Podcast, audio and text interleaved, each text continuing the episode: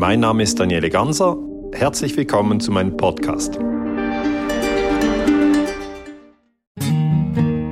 Daniele, unser letztes Interview haben über eineinhalb Millionen Menschen gesehen. Und ich glaube, ein Grund dafür ist, dass einer von uns Historiker ist aus einem neutralen Staat wie der Schweiz, worin auch die Lösung für den Konflikt liegen könnte. Und der andere von uns, also ich, aus der Ukraine mit zehn Jahren nach Deutschland gekommen. Und ich freue mich, dass wir jetzt noch ein zweites Mal über den Ukraine-Krieg sprechen können. Herzlich willkommen bei Menschen überzeugen.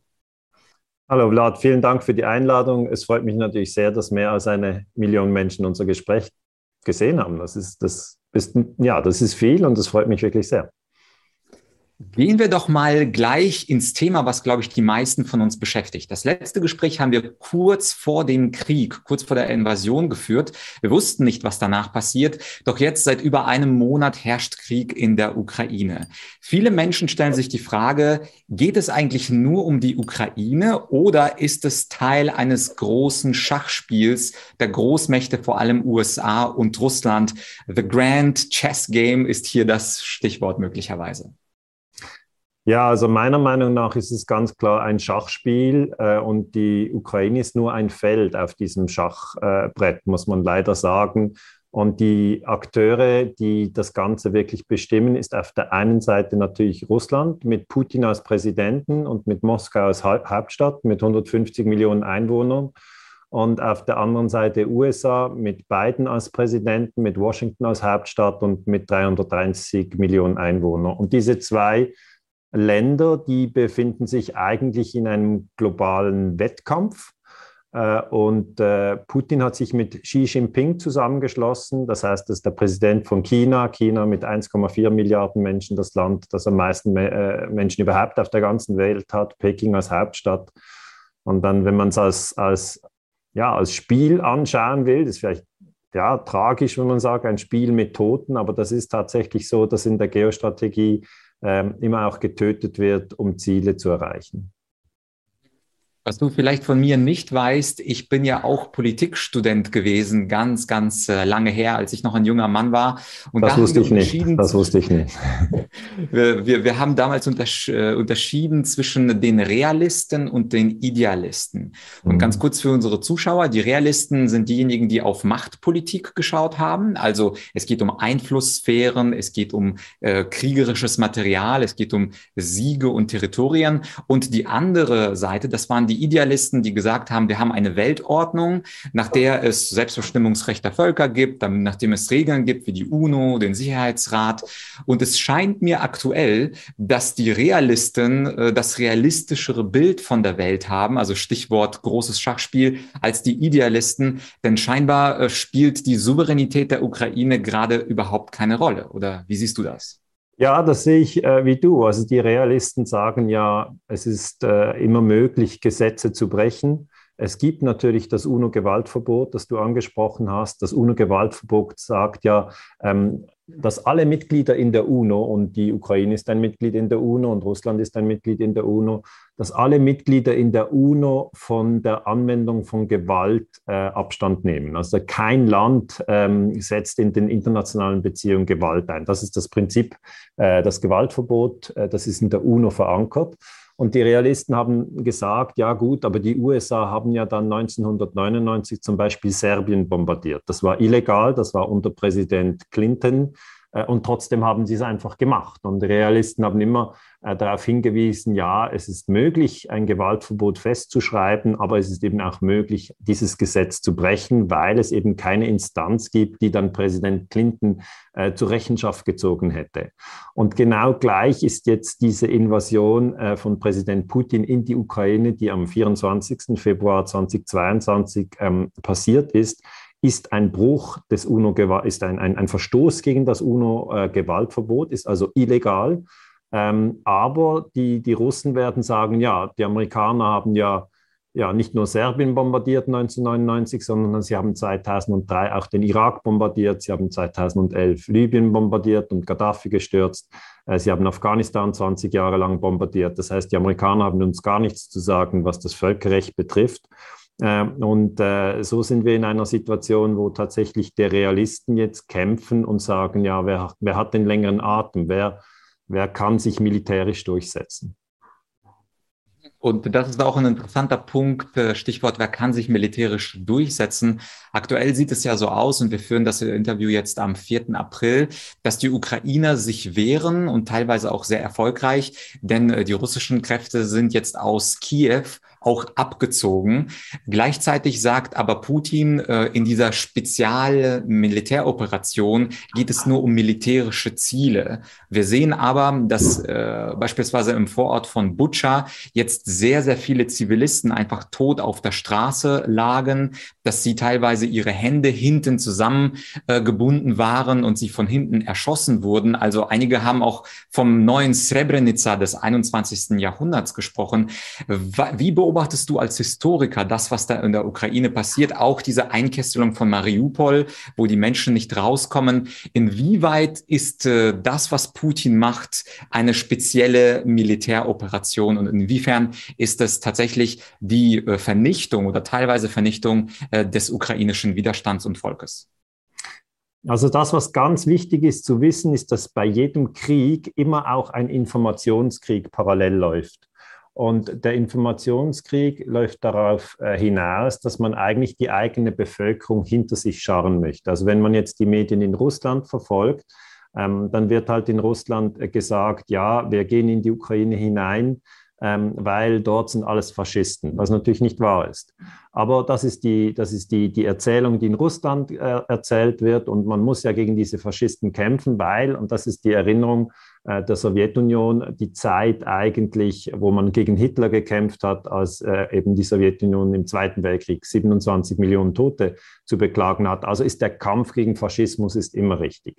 Und die Erzählung auf der anderen Seite, also in, in den NATO-Ländern, die Schweiz ist zwar nicht Mitglied der NATO, aber Deutschland ist Mitglied der NATO und ähm, wir sind hier in einem Sprachraum, wo wirklich die NATO-Erzählung dominiert. Und in der, in der NATO-Perspektive wird überhaupt nicht über die Faschisten gesprochen, sondern bei uns wird eigentlich über die Zivilisten gesprochen. Und man sagt, ja, äh, die Russen, die bringen einfach alle Zivilisten um, die sie finden. Und äh, sie sind grausam und sie sind mörderisch. Und das stimmt so auch nicht, sondern jede Seite versucht eigentlich, die andere Seite als böse darzustellen. Das ist aber in jedem Krieg so. Also das ist immer so, ähm, wenn man sich vielleicht daran erinnert, die, die, die Franzosen haben im, im im, in Indochine gekämpft gegen die Vietnamesen. Dann haben sie gesagt, die Vietnamesen sind Termiten. Oder sie haben einfach gesagt, die sind ja gar nicht richtig, ähm, die sind, gehören gar nicht zur Menschheitsfamilie. Und das heißt, dieser Informationskrieg, wenn du mich jetzt fragst über die aktuellen Bilder, da schaue ich nicht so genau hin, weil ich weiß, beide Seiten versuchen zu täuschen und versuchen nur zu sagen, unser Krieg ist richtig. Und was kann man machen überhaupt, wenn ein Krieg läuft? Ähm, es ist, wäre sehr wichtig, beide Seiten zu hören und dann immer zu sehen, ah, okay, diese Seite schließt die andere aus der Menschheitsfamilie aus. Und das, was ich eigentlich versuche zu machen in, mit meiner Forschung, ist das Gegenteil. Ich sage, sowohl die Ukrainer gehören zur Menschheitsfamilie und auch die Russen gehören zur Menschheitsfamilie. Es gibt wunderbare Ukrainer und es gibt wunderbare Russen. Und es ist völlig falsch, wenn wir in eine Erzählung hineinkommen, die dann irgendwie so heißt, alle Ukrainer sind Faschisten, also böse und darum nicht Mitglied der Menschheitsfamilie, oder alle Russen sind Mörder und darum böse und nicht Mitglied der Menschheitsfamilie. Weil das ist ein Punkt, der mir wichtig ist. Das ist schon so oft passiert. Es ist schon so oft passiert, dass man in Afghanistan dann einfach gesagt hat, alle, alle Muslime sind Terroristen und so weiter. Also das, das gehört eigentlich zum Informationskrieg.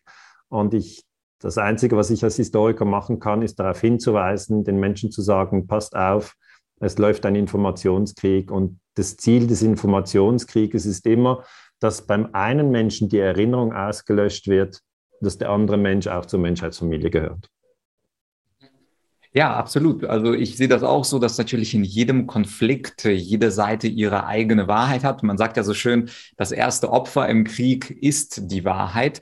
Und, Und vielleicht können wir deswegen vielleicht können wir deswegen ähm, ein paar Jahre zurückschauen. Und zwar jetzt, die Ereignisse sind ja sehr schnelllebig, aber im Jahr 2014. Du hattest ähm, auch gerade heute einen spannenden Post gehabt bei YouTube, wo du geschrieben hast, dass der Putsch im Jahr 2014 in der Ukraine ein Schlüsselereignis der Zeitgeschichte ist. Vielleicht könntest du diese These so ein bisschen erläutern für uns.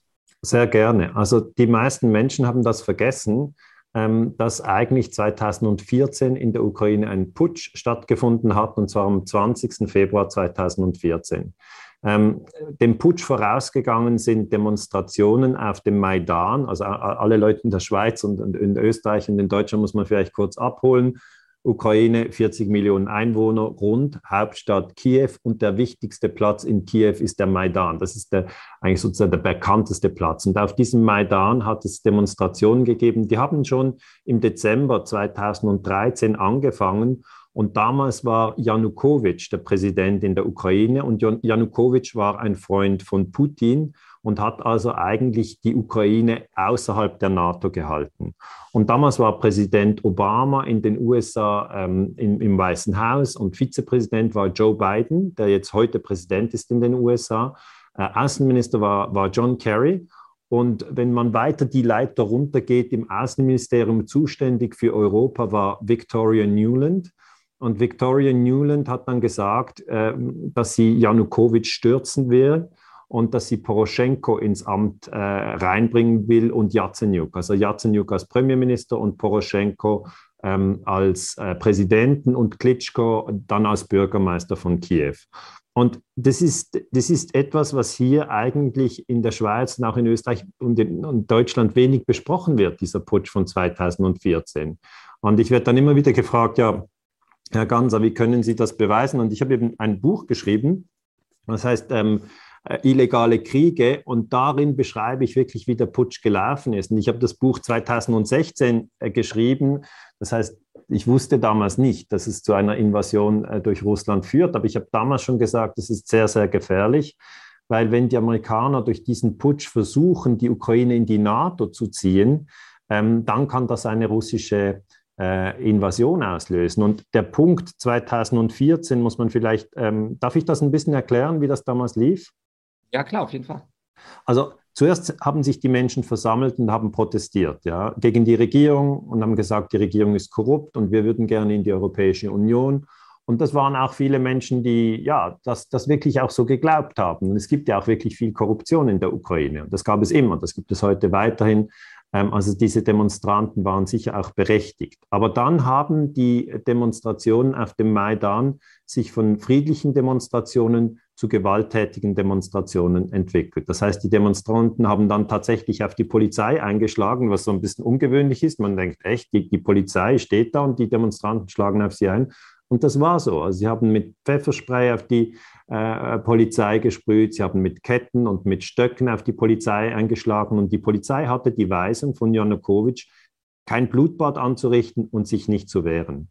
Und dann hat sich das immer mehr zugespitzt und ähm, am 20. Februar 2014, also gerade acht Jahre bevor jetzt diese illegale Invasion von Putin kam, haben Scharfschützen auf den Dächern sowohl Polizisten erschossen wie auch Demonstranten. Und das ist ein bisschen kompliziert. Es kommt also eine dritte Partei rein und die erschießt Demonstranten und Polizisten. Und die Polizisten und die Demonstranten stehen sich ja eigentlich gegenüber und denken, wow, jetzt habe ich einen toten Kollege von mir, der ist Demonstrant, dann muss ja der Polizist geschossen haben. Und umgekehrt denkt der Polizist, ja, das müssen die Demonstranten gewesen sein, weil jetzt habe ich hier einen toten Kollegen Polizisten neben mir. Das war die Berkut-Einheit. Und, und die haben nicht begriffen, dass es da eine dritte Partei gab, eine, eine Partei, von der wir immer noch nicht wissen, wer sie sind, die absichtlich die Ukraine ins Chaos gestürzt hat. Ähm, und diese Scharfschützen haben sich dann auch wieder zurückgezogen, bis heute unerkannt. Und ähm, man sieht einfach an dieser ganzen Operation, dass es eine militärische Operation war. Natürlich, es gibt die normalen Demonstranten, die haben nichts mit Scharfschützen und nichts mit Pfefferspray und auch nichts mit Schlagstöcken zu tun. Aber es gibt eben diesen, diesen militanten Teil auf dem Maidan, da waren auch Rechtsextreme dabei. Ähm, und wir haben heute Aussagen, ähm, dass diese in der amerikanischen Botschaft ein- und ausgingen und sich von dort die Befehle holten. Und darum ist es für mich tatsächlich ein Putsch der USA, den Obama gemacht hat, um zu versuchen, die Ukraine in die NATO zu ziehen. Und am Anfang hast du schon gefragt, ja, ist es ein geostrategisches Schachspiel? Und meiner Meinung ist die Antwort ja. Ähm, das ist eben der Versuch, eigentlich die Ukraine in den amerikanischen Einflussbereich zu ziehen. Und dann eben jetzt die Gegenbewegung von den Russen mit dem Versuch, die Ukraine in den russischen Einflussbereich zu ziehen. Also wirklich ein Kampf zwischen Moskau und Washington. Und äh, wenn man über Geopolitik spricht, spricht man ja meistens über die großen Länder, also USA versus Russland häufig äh, bleiben dann die Staaten, die eigentlich dann angegriffen werden, nicht so richtig im Fokus der Diskussion. Ich selbst ja. bin ja aus der Ukraine und die Erzählung, die sich die Menschen erzählen, ist ja, dass sehr viele in Kiew äh, protestiert haben, weil sie eben eine Westwärtsbewegung des Landes haben wollten. Also nicht das Bild, das von außen USA kommt und diesen Putsch macht mit äh, Scharfschützen oder finanzieller Unterstützung von bestimmten Gruppen, sondern dass das Land aufsteht und sozusagen Selbstbestimmungsrecht ausübt. Das war ja was ähnliches 2004, wo auch das Problem war mit Wahlbetrug. Damals war der Kampf Juschenko, die Orangene Revolution, das große Problem. Und das war ja der erste Maidan, wo also die Ukrainer als relativ kämpferisches Volk, die wissen, was sie wollen, dann auf den Maidan gegangen und haben auch gesagt, wir wollen eigentlich Richtung Westen gehen und nicht Richtung Osten. Könnte man nicht auch eine ganz andere Sichtweise sehen auf diesen Putsch 2014 und nicht sagen, wie du jetzt sagst, das ist jetzt ein von USA herbeigeführter Akt, der von außen stattfindet, sondern wo man sagt, die Ukrainer sind schon 2004 auf die Straße gegangen und jetzt sind sie 2014 auf die Straße gegangen und im Grunde wollte das Volk seine Selbstbestimmungsrecht ausüben und gen Westen ziehen und damit zum Beispiel Janukowitsch selber putschen, also nicht von außen, äh, geputscht zu werden, sondern von innen einen Russlandfreund und einen Demokratiefeind heraus aus dem Office zu jagen. Also das kann man schon so sagen. Nur das trifft dann nur für einen Teil der Geschichte zu. Ja, für einige Menschen ist es genau so, wie du sagst. Äh, sie gingen auf die Straße, sie haben friedlich protestiert und sie wollten eigentlich die Ukraine Richtung Westen ausrichten. Also eh Mitgliedschaft in der Europäischen Union, vielleicht nicht einmal Mitgliedschaft in der NATO. Aber ähm, das entscheidende Moment, das eigentlich dann wirklich zum Putsch geführt hat, ist meiner Meinung nach das militärische Element. Und da finde ich dann deine Erzählung ähm, nicht vollständig genug. Also man muss sich dann schon fragen, ja, warum kam es dann zur Gewalt? Warum kam es ähm, sozusagen zum, zum Einsatz, dass die, dass die äh, Protestanten auf die Polizisten eingeschlagen haben? Und warum kam es dazu, dass Scharfschützen eingegriffen haben? Und das kann man nicht einfach ausblenden und so tun, als wenn es das nicht gegeben hat. Das hat es gegeben. Und darum muss ich als Historiker dieses Element reinnehmen. Und das ist dann für mich eindeutig dieses Zeichen, dass es eben verdeckte Kriegsführung ist, wo die Amerikaner eine, eine Bewegung des Volkes, durchaus eine Bewegung des Volkes, die da ist, nutzen, und äh, das ist auch der John McCain ist hingeflogen, hat gesagt, wir sind an der Seite des Volkes und hat sich zu Klitschko auch gestellt, der Boxer, der jetzt Bürgermeister von Kiew ist, und hat gesagt, ja, wir führen die Ukraine in eine goldige Zukunft und und das zeigt sich jetzt alles, ist überhaupt keine goldige Zukunft, sondern das, was nach dem Putsch passiert ist, ist ja, dass sich die Krim abgespalten hat, ja, und dann zu Russland gegangen ist. Das heißt, das Land wurde verkleinert, gerade nach dem Putsch und dass sich der Donbass also auch abgespalten hat, aber ist nicht zu Russland gegangen, sondern hat einfach gesagt, diese Regierung, die in Kiew an die Macht gekommen ist, die ist durch einen Putsch an die Macht gekommen, dieser Regierung folgen wir nicht. Und dann ist sehr entscheidend zu verstehen, dass es dann acht Jahre Bürgerkrieg gab mit 14.000 Toten. Und das ist gerade hier in der Schweiz oder in Deutschland oder auch in Österreich vielen Menschen überhaupt nicht bewusst. Ja? Dass also in der Zeit, wo, wo hier in den Medien eigentlich das Thema Corona war oder andere Themen, auf jeden Fall nicht Ukraine, Ukraine hat nie, niemanden interessiert, in der Zeit habe ich schon zum Thema Ukraine äh, geforscht. Ich habe darüber Vorträge gehalten und ich habe gesagt, schaut mal her, wir haben hier eine Spaltung des Landes und wir haben einen Bürgerkrieg. Das ist gefährlich. Ähm, und das hat eigentlich niemand interessiert. Erst eigentlich seit, dem, seit der Invasion von Russland ähm, am, im Februar 2022 ist das Thema jetzt äh, sozusagen in allen Medien. Zuvor hat man das ignoriert. Und das, sagt, das ist eigentlich für mich ja, schade, weil so verstehen wir es ja nicht. Wir müssen, wir müssen, um den ganzen Konflikt zu verstehen, müssen wir verstehen, Erstens ist es ein geostrategisches Spiel zwischen Washington und, und Moskau. Ähm, die Ukraine, so leid es mir tut, ich weiß, es ist ein Heimatland, ist hier nur ein Schlachtfeld, so wie es Kuba ein Schlachtfeld war im Kalten Krieg. Im Kalten Krieg hat die Sowjetunion Raketen auf Kuba aufstationiert, Atomraketen 1962. Und der amerikanische Präsident Kennedy hat dann gesagt, ich will hier keine Atomraketen, die müsst ihr nehmen, die müsst ihr wieder wegfahren. Und dann kam es fast zum Krieg, das war die Kuba-Krise. Und die, die, die Kubaner, einfach um das klar zu sagen, hatten nichts zu sagen. Gar nichts. Also Fidel Castro, damals Präsident in Kuba, wollte diese Raketen behalten, aber Khrushchev, sozusagen der Vorvorgänger von Putin, ähm, hat gesagt, ja, du hast da nichts zu sagen, das verhandeln wir direkt mit den USA. Also Kennedy und Khrushchev haben die Sache geklärt, Fidel hatte nichts zu sagen. Und das ist eben dieses ähm, geostrategische Spiel, wo eben auch der Realismus immer darüber berichtet. Und wenn wir zurückgehen vor dem Putsch 2014, war ja die NATO-Osterweiterung. Also 99 kam Polen in die NATO, Ungarn und, die und Tschechien. Das heißt, das war schon ein erster Wortbruch gegenüber Russland, weil Russland hat gesagt, ja, ihr könnt die DDR in die NATO nehmen.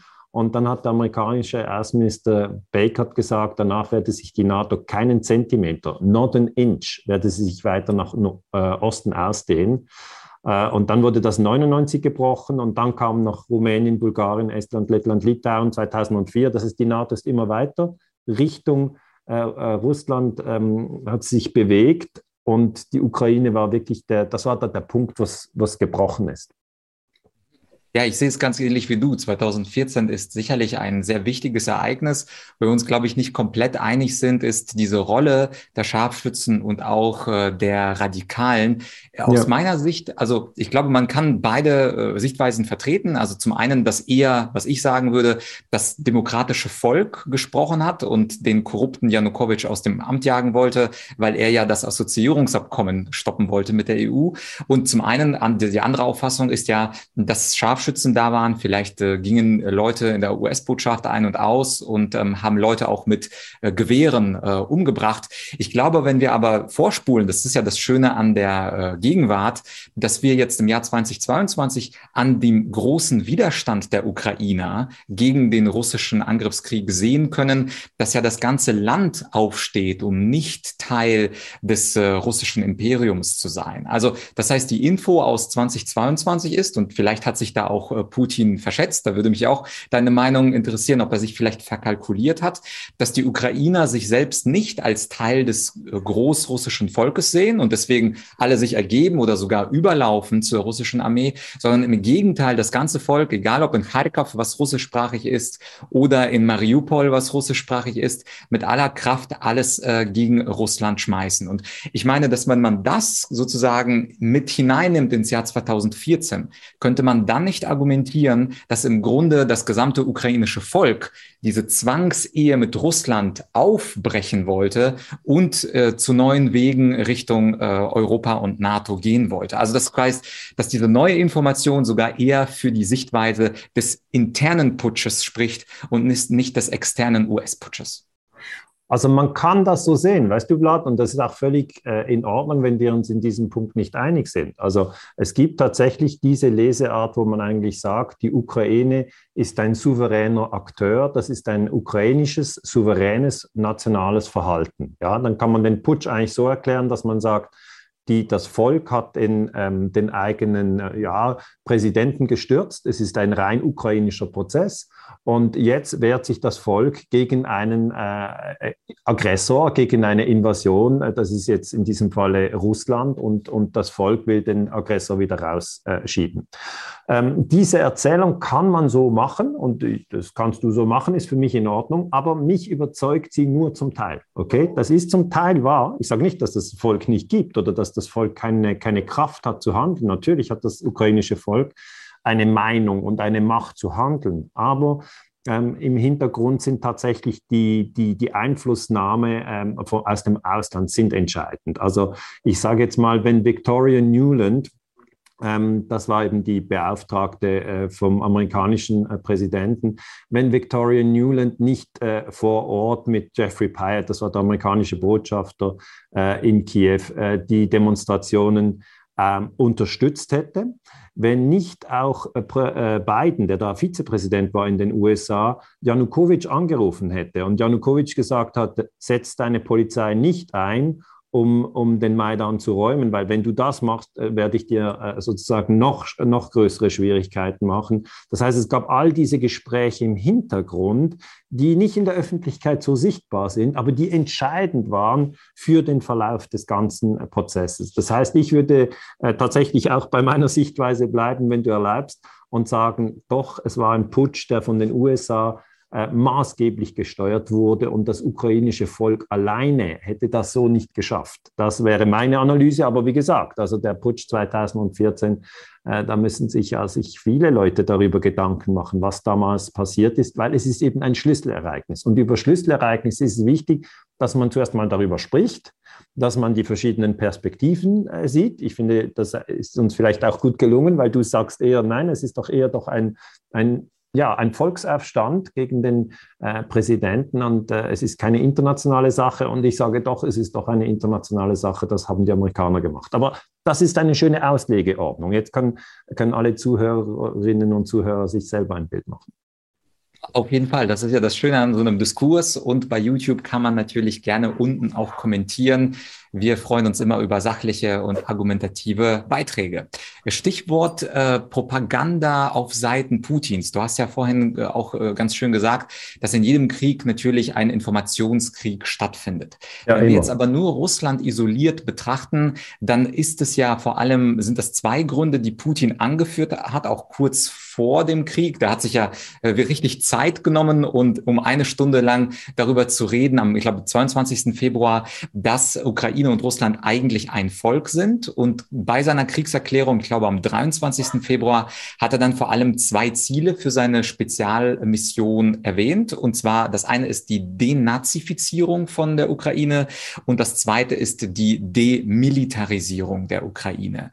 Und was ich dann gemacht habe, ich habe dann nochmal äh, auf die Wahlergebnisse geschaut, 2019, also bei der letzten Ukraine-Wahl. Mich hat nämlich interessiert, wie viel haben denn diese rechten Parteien wie Svoboda und Pravy Sektor eigentlich bekommen. Und diese Einheits rechtsradikale Einheitsfront landete tatsächlich bei 2,4 Prozent, also alle rechten Parteien, was jetzt nicht sehr viel ist. Ich würde mal vermuten, dass man auf 2,4 Prozent auch locker in Staaten wie Frankreich oder Deutschland, vielleicht sogar der Schweiz kommen würde.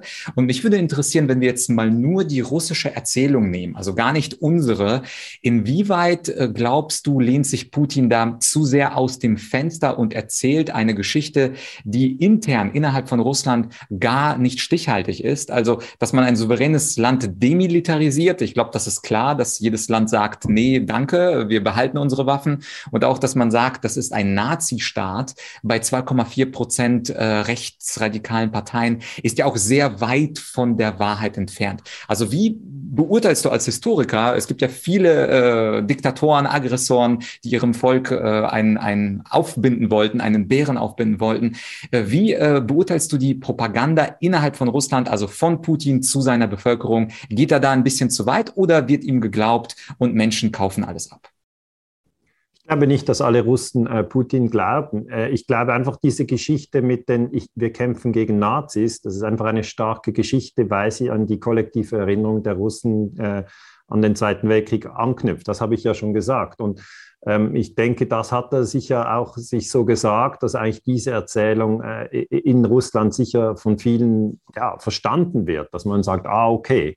Jetzt ähm, auf der anderen Seite glaube ich, sein wirkliches Ziel ist, dass die Ukraine nicht in die NATO kommt. Also das habe ich äh, eigentlich aus allen äh, öffentlichen Stellungsnahmen. Putin hat sich ja auch mit beiden in der Schweiz getroffen für ein Gespräch und da haben sie sich auch äh, über die Ukraine unterhalten. Das war noch vor Kriegsausbruch und da hat Putin zu beiden eben gesagt, ähm, er möchte, dass die äh, Ukraine neutral ist Biden hat gesagt, nein, jedes Land darf selber wählen, ähm, ob es einem Militärbündnis beitreten möchte oder nicht. Und das war natürlich für Putin eine schwierige Situation, weil er wollte auf keinen Fall, dass die Ukraine in die NATO kommt, weil wenn die Ukraine in der NATO ist, dann können die Amerikaner innerhalb der Ukraine äh, Raketensysteme aufstellen, die die Vorwartenzeit äh, für Russland extrem verringern. Ja? Ähm, und da war Putin klar, das will er nicht. Jetzt kann er das aber nicht ja, öffentlich sagen und sagen, ich führe diesen Krieg, um die Ukraine äh, nicht in die NATO zu lassen. Darum denke ich, ist das seine Propaganda. Er sagt, äh, wir kämpfen gegen Nazis und das ist jetzt eine Denazifizierung. Gut, aber das ist Propaganda im Krieg. Ähm, der zweite Punkt, den du angesprochen hast, dass nur zwischen zwei und drei Prozent eigentlich in der Ukraine so rechtsextreme Parteien sind, das ist richtig. Aber da musst du etwas berücksichtigen, das vielleicht zu wenig gesehen wird. Also man kann natürlich ähm, dann ein Parlament nehmen und sagen, wie viele im Parlament vertreten rechtes Gedankengut. Äh, und da gibt es tatsächlich in Frankreich oder äh, in anderen Staaten gibt es da größere Prozentanteile. Aber in der Ukraine gibt es schon schlagkräftige paramilitärische Einheiten außerhalb des Parlaments. Und dort ist dann natürlich ein großer Streit, wie groß die sind, wie viele das sind äh, und wie mächtig sie sind. Aber man kann also meiner Meinung nach nicht nur einfach die Prozentzahlen äh, nehmen von wer sitzt im Parlament, weil das sind ja nicht die gleichen, sondern die haben wiederum eigentlich Einfluss auf paramilitärische Verbände, die zum Teil auch in die reguläre Armee eingegliedert werden und die tatsächlich rechtes Gedankengut ähm, tragen. Das heißt, da kann sich Putin darauf abstürzen und sagen, ja, aber die gibt es ja auch, aber er übertreibt. Also von meiner Sicht ist es ähm, ist das halt russische Propaganda, dass man das so darstellt. Aber was, was, was, was ich glaube, was dahinter steckt, ist wirklich das Ziel von Russland, dass die Ukraine nicht in die NATO kommt. Weil das ist auch das, was er im Dezember, also was Putin gegenüber Biden im Dezember 2021 schriftlich nochmal äh, verlangt hat. Es gab einen Austausch zwischen Moskau und äh, Washington, wo, wo, wo eigentlich äh, Moskau verlangt hat von Washington, gebt uns jetzt schriftlich die Garantie, dass die Ukraine nicht in die NATO kommt. Oder wenn ich weiter zurückgehen darf, wenn du erlaubst, 2008 gab es den Gipfel von Bukarest, Bukarest die Hauptstadt von Rumänien. Und da äh, haben sich die NATO-Staaten getroffen und haben an diesem Gipfel gesagt, ja, Georgien und die Ukraine nehmen wir jetzt auch noch bald mal in die NATO auf. Und Deutschland und Frankreich haben dort schon gesagt, das war noch Angela Merkel, die haben gesagt, nein, das ist, das ist jetzt keine gute Idee, das ist, da, da wird der Bogen ein bisschen überspannt.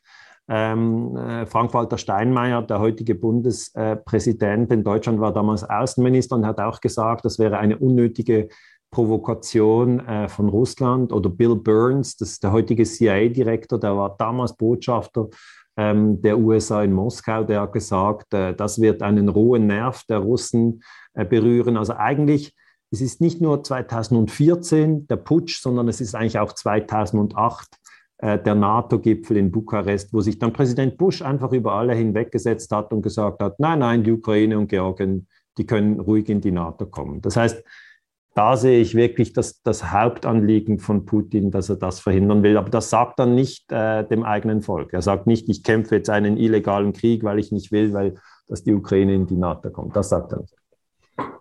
Ja, und äh, zum Ende des Interviews lass uns mal äh, die möglichen Lösungen dieses Konflikts äh, uns anschauen. Aus der Geschichte lernen könnten wir zum Beispiel dadurch, dass wir nach Georgien gucken. Da ist ja genau das gelungen, was Putin wollte. Georgien war heißer NATO-Aspirant und durch die Besetzung von Südossetien und Abchasien kam es ja nicht mehr zu einem äh, Beitritt Georgiens zur NATO. Es ist quasi, es sind Zäune da. Diese Gegenden werden äh, russisch kontrolliert äh, und äh, nicht nicht Teil Georgiens. Und ähnlich ist es ja auch dann im Donbass gewesen. Da hat man ja im Osten der Ukraine so eine Art Stachel im Territorium, russischen Stachel gehabt. Und es war so schon schwer, der NATO beizutreten. Und jetzt wird es natürlich noch schwieriger für die Ukraine der NATO beizutreten. Und was ich sehr spannend fand, ist, dass jetzt einige dahergehen und sagen, unter anderem auch Deutschland und Annalena Baerbock, dass man jetzt Ukraine bestimmte Sicherheitsgarantien äh, geben möchte.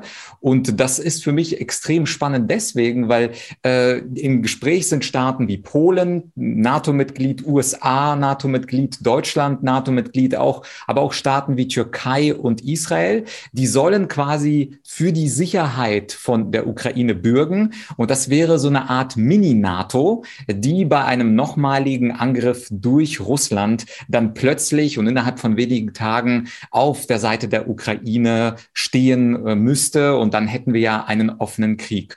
Was hältst du von diesen neuartigen Sicherheitsgarantien, die jetzt im Umlauf sind? Das ist ja ähm, eine Idee, auch wenn sie jetzt nicht zustande kommt, die auch für den Westen sehr gefährlich sein kann, weil dieser Zwei-Staaten-Konflikt kann sehr, sehr schnell durch diese Sicherheitsgarantien zu einem Europa und USA versus äh, Russland Krieg werden. Und dann sind wir vor einem dritten Weltkrieg vielleicht gar nicht mehr so weit entfernt. Ja, also du sagst es richtig, das ist, die, das ist der direkte Weg in den Dritten Weltkrieg. Darum halte ich da gar nichts davon. Also ähm, es ist keine gute Idee, ähm, wenn jetzt Israel, die USA und Polen oder welche weiteren Länder auch noch sich da zusammenschließen, wenn die der Ukraine sagen, hört, äh, wir garantieren die Sicherheit, äh, wenn Russland sozusagen da, da wäre jetzt erstmal der, der Punkt, Russland müsste sich dann zuerst zurückziehen, die Ukraine wäre souverän und dann gäbe es diese Sicherheitsgarantien. Und wenn Russland nochmal einmarschiert, würde dann Israel und die USA sofort direkt im Konflikt sein mit Russland. Und das ist eben keine gute Idee, weil das ist ja genau der gleiche Mechanismus äh, wie der NATO-Mechanismus. Also die NATO hat heute 30 Mitgliedstaaten und das Prinzip ist so, wenn ein Mitgliedstaat angegriffen wird, also zum Beispiel wenn jetzt Russland weitermarschieren würde durch die Ukraine durch und dann noch durch Polen durch auf Warschau. Also wird einfach noch Polen einnehmen. Dann würde der NATO-Bündnisfall greifen und dann wären sofort alle NATO-Staaten, also Deutschland, Frankreich, Norwegen, äh, Kroatien, die Türkei, die USA, Kanada, wären alle, Italien, Spanien, Portugal, wären alle im Krieg, sofort. Und dann haben wir äh, eine Konfrontation der Nuklearmächte, weil die USA sind Nuklearmacht und Russland sind eine Nuklearmacht. Frankreich und Großbritannien sind auch noch Nuklearmächte. Und aus der Sicht der Friedensforschung wäre das das schlimmstmögliche Szenario, also ein, ein Atomkrieg. Ähm, weil diese, diese direkte Konfrontation, eine nukleare Konfrontation, das gilt es um alles, also um jeden Preis zu verhindern. Das kann nicht wirklich jemand wollen. Und darum sage ich, ähm, man sollte solche Bündnisse nicht bauen. Das wird ähm, sozusagen die Sache nur komplizierter machen weil ähm, was wäre dann das andere? Das andere wäre, was wäre die andere Alternative, dass die Ukraine ein neutrales Land ist, das nicht in die NATO geht. Und wenn wir diese Wahl haben zwischen einem möglichen Atomkrieg oder sonst einer neutralen Ukraine, dann muss ich schon sagen, ist für mich die Wahl ganz klar. Eine, eine Entwicklung, wie sie Finnland hat oder eine Entwicklung, wie sie die Schweiz oder Österreich hat, die ja auch alle nicht Mitglieder der NATO sind, ähm, die halte ich für, für viel besser. Und ich hoffe, dass man diesen Weg wählen wird. Es finden jetzt Gespräche statt in, in Weißrussland oder in der Türkei. Also es gibt an verschiedenen Orten, laufen diese Gespräche. Äh, und ich hoffe eher, dass sich, ähm, die, die Vision durchsetzt, dass die Ukraine nicht in die NATO kommt und nicht so eine Vision, wie sie jetzt da die deutsche Außenministerin Annalena Baerbock mit dieser Mini-NATO ins Spiel gebracht hat. Ich glaube, das ist nicht zielführend. Und äh, aus deiner Sicht äh, wäre es dann als Lösungsmöglichkeit denkbar, dass man sagt, die Ukraine kommt nicht in die NATO. Das hat ja sogar der Präsident Zelensky angedeutet, dass die Ukraine dafür bereit wäre aber quasi als Gegenstück äh, kommt die Ukraine in diesen EU-Raum, der ja hauptsächlich als Wirtschaftsraum betrachtet wird. Das ist ja auch eine Geschichte, die diskutiert wird. Also der Konflikt wird eingefroren, man geht quasi zurück, Russlands äh, äh, Truppen gehen zurück bis auf den Stand vor dem Krieg. Also Krim ist immer noch besetzt, Donbass ist immer noch besetzt, aber äh, Ukraine verpflichtet sich nicht Teil der NATO zu sein, dafür aber entlässt äh, Russland sozusagen die Ukraine in die Europäische Union. Wie ist das historisch einzuordnen? Könnte dieser Kompromiss halten? Vielleicht ist so etwas denkbar. Ich denke einfach, das Militärische ist nicht möglich. Also eine Ukraine in der NATO wird äh, Russland nicht akzeptieren. Das ist überhaupt nicht möglich. Aber eine wirtschaftliche Kooperation, das ist ja dann alles wieder denkbar. Ähm, grundsätzlich sagt man in der Geschichte auch, eigentlich ist es gut, wenn zwischen den Ländern dann auch Handelsbeziehungen entstehen. Das kann friedensfördernd sein. Es kann auch sein, dass Russland und Deutschland wieder zusammenfinden, dass also das Erdgas wieder durch, sagen wir mal, Nord, Nord Stream fließt oder auch durch Nord Stream 2, wo es ja noch nie durchgeflossen ist. Ähm, weil letzten Endes ist eigentlich die Kooperation zwischen den Ländern, die in der Nähe sind, ja, äh, viel besser als die Konfrontation. Man äh, sagt grundsätzlich, eigentlich ist die, die wirtschaftliche Zusammenarbeit kann friedensstiftend sein. Jetzt, ob es dazu kommt, im Moment, äh, im April 2022 hat man eher das Gefühl, äh, es verschlechtert sich immer alles, aber die Geschichte zeigt, es kann sich auch wieder verbessern.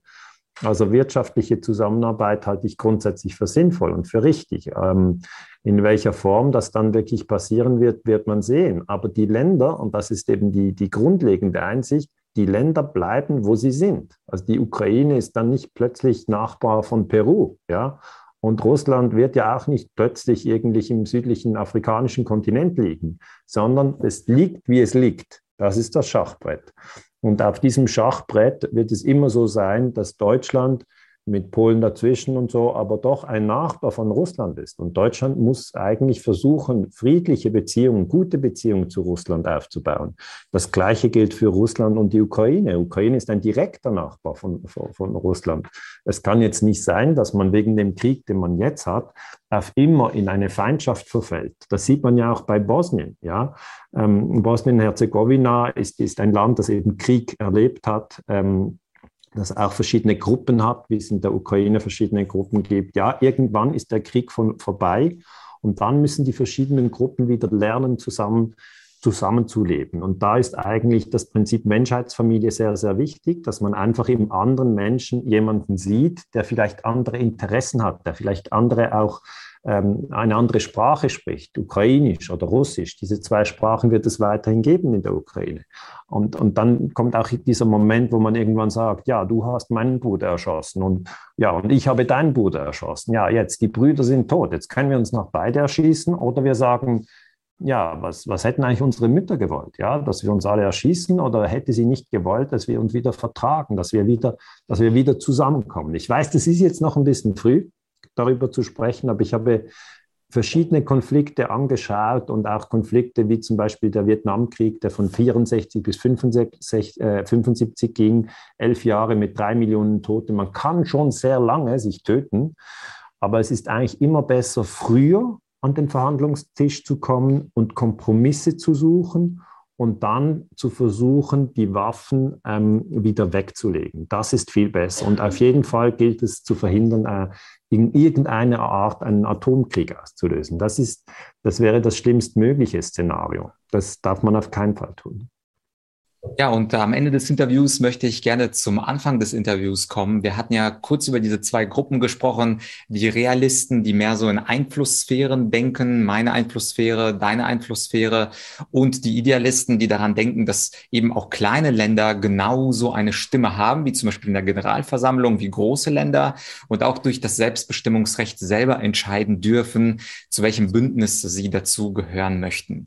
Und meine Frage an dich, vielleicht auch etwas philosophisch zum Schluss, aber ich hoffe, die Frage wird dich auch ein wenig erfreuen und herausfordern. Glaubst du, dass wir diese Schachmetapher, also dieses Grand Chess Game oder Chessboard, dass wir diese Metapher irgendwann, und ich spreche jetzt nicht übermorgen, also auch nicht im Mai, Juni 22, sondern vielleicht in einigen Jahrzehnten überwinden können? Das heißt, glaubst du, es wird irgendwann eine Welt geben, wo die Großen, ich sag mal USA, China, Russland, die Kleinen, wie zum Beispiel Moldau, Moldau oder äh, Ukraine oder Belarus in Ruhe lassen und respektieren innerhalb ihrer Grenzen? Oder ist es einfach nur mein märchenhaftes Wollen als Idealist und eine Fantasie, wo ich mir vorstelle, alle Länder sollten gleich sein und die Großen sind ja sowieso schon groß und sollten die Kleinen einfach mal in Ruhe lassen? Glaubst du, dass wir als Menschheit in diese Situation kommen oder sind wir sozusagen verurteilt? Ich glaube, Samuel Huntington hat ja diese These in den 90ern vom Clash of Civilizations gehabt, auch ein Bestseller-Buch damals gewesen, wo er gesagt hat, diese Zivilisationen kommen sich immer in die Quere und die Großen dominieren immer die Kleinen, egal wie viele Jahrhunderte noch verstreichen. Also ich wünsche mir natürlich, Vlad, wie du, dass es ähm, eigentlich im 21. Jahrhundert, ich meine, das 21. Jahrhundert ist ja noch jung, wir haben noch 80 Jahre in diesem Jahrhundert, dass es uns in diesem Jahrhundert gelingt, ähm, einen Bewusstseinssprung zu machen. Und das, was, was verstehe ich unter einem Bewusstseinssprung? Das bedeutet eigentlich, dass man dann irgendwann sagt, wir sollten lernen, Konflikte ohne Gewalt zu lösen. Und das ist wirklich eigentlich die zentrale Einsicht. Wenn wir das schaffen, sind wir an einer neuen Schwelle, weil wir haben tatsächlich jetzt äh, immer wieder Gewalt eingesetzt und es ist richtig, Russland hat ein Problem mit, mit Gewalt. Das zeigt die Invasion in die Ukraine. Die Ukraine hat aber auch ein Problem mit Gewalt. Das zeigt der Bürgerkrieg zwischen Kiew und dem Donbass. Ähm, die USA haben auch ein Problem mit Gewalt. Sie haben den Irak und Serbien bombardiert und viele andere Länder. Äh, die Franzosen haben auch ein Problem mit Gewalt. Sie haben Libyen bombardiert. Die Norweger haben auch ein Problem mit Gewalt. Sie haben ähm, äh, Libyen auch mit bombardiert und Deutschland hat Serbien bombardiert. Das heißt, wir haben alle noch ein, ein, ziemlich großes Problem mit Gewalt. Und wir sollten darum nicht sagen, nur die Russen haben ein Problem mit Gewalt. Das stimmt einfach nicht, sondern wir sollten wirklich bei uns auch hinschauen und sagen, wäre es denn nicht möglich, Konflikte ohne Gewalt zu lösen? Weil, Vlad, wir sehen ja in der Familie, wenn Gewalt eingesetzt ist, es ist nie gut. Es ist nie gut. In der Schule, es ist nie gut. Am Arbeitsplatz, es ist nie gut. Und das gilt eben auch in der internationalen Politik. Und so kann man einfach vielleicht als eine Hoffnung das aussprechen. Die Schweiz ist ja auch ein kleines Land, ja, wie die Ukraine. Ich bin hier in der Schweiz und die Schweiz ist sehr darauf angewiesen, dass eben das, äh, dass das Recht, dass das Völkerrecht eingehalten wird und dass sich nicht einfach die, die mächtigsten Staaten durchsetzen. Ähm, ja, du hast gefragt, wie realistisch ich das einschätze. Ich sage mal so, es ist eine Hoffnung. Ja, es ist eine Hoffnung.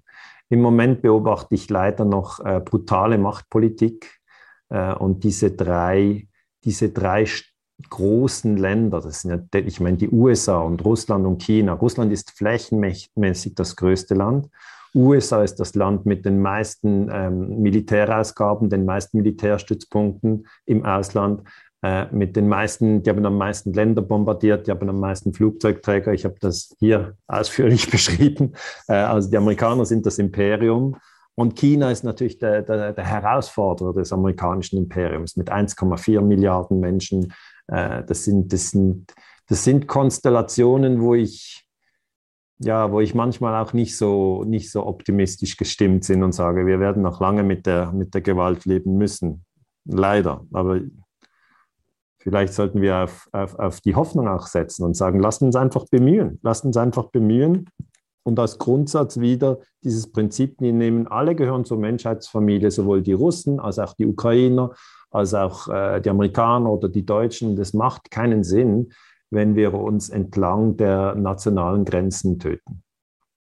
Ja, also diese Hoffnung ist ja auch nicht komplett äh, unmaterialisiert. Europa war ja jahrhundertelang im Krieg. Also wir denken nur an Deutschland und Frankreich und genau. die ewigen Stellungskriege. Und dennoch hat es die Europäische Union geschafft, innerhalb des kleinen Kontinents friedlich zu leben. Jetzt glaube ich 70 Jahre. Ich glaube auch Helmut Schmidt hat gesagt, viele regen sich dann über irgendwelche Normen und Bananenkrümmungen der EU auf. Aber die große Errungenschaft ist ja der Frieden innerhalb von Europa. Und ich, insofern ist, glaube ich, deine Hoffnung nicht äh, komplett äh, aus der Welt gegriffen, sondern wenn es ein Teil der, also ein sehr umkämpfter historischer Teil des Globus schafft, 70 Jahre ohne Krieg zu verweilen, dann könnte das ja auch äh, ein größerer Teil der Welt auch schaffen. Daniele, ich danke dir ganz herzlich für dieses äh, zweite hervorragende Interview. Äh, ich bin sehr gespannt, wie die Leute unser Gespräch kommentieren werden. Und lieber YouTube-Zuschauer, äh, hier nochmal die Möglichkeit, unten in den Kommentaren. Da lasst uns doch diskutieren darüber, was Daniele gesagt hat, was ich gesagt habe. Und mich würde insbesondere interessieren, was wäre, lieber Zuschauer, Zuschauerin, aus deiner Sicht der Weg aus diesem Krieg? Was sollte die Ukraine in Kauf nehmen? Was sollte Russland in Kauf nehmen? Was wäre die Rolle von Deutschland und USA? Vielleicht schreibst du mir deine Meinung nach unten äh, in die Kommentare. Und dir nochmal, Daniele, ganz herzliches Dankeschön und hoffentlich bis bald auf Menschen überzeugen. Danke. Tschüss, Vlad. Und hier noch zwei Videoempfehlungen rechts von mir. Und zwar, das erste ist unser erstes Interview zum Thema Hat Putin Recht, was wir kurz vor dem Ukraine-Krieg äh, gedreht haben. Und das zweite ist die amerikanische Seite. Der US-Amerikaner und Lieutenant General Ben Hodges äh, hat mit mir ein Interview im Rahmen der Münchner Sicherheitskonferenz geführt zu der amerikanischen Sicht auf den Ukraine-Konflikt. Klick also hier drauf und vergiss nicht, diesen Kanal zu abonnieren für spannende, interessante Interviews rund um Themen Ukraine und Corona, aber natürlich auch viele weitere Themen zur Persönlichkeitsentwicklung. Wir sehen uns hoffentlich bald wieder auf Menschen überzeugen. Bis bald, dein Vlad.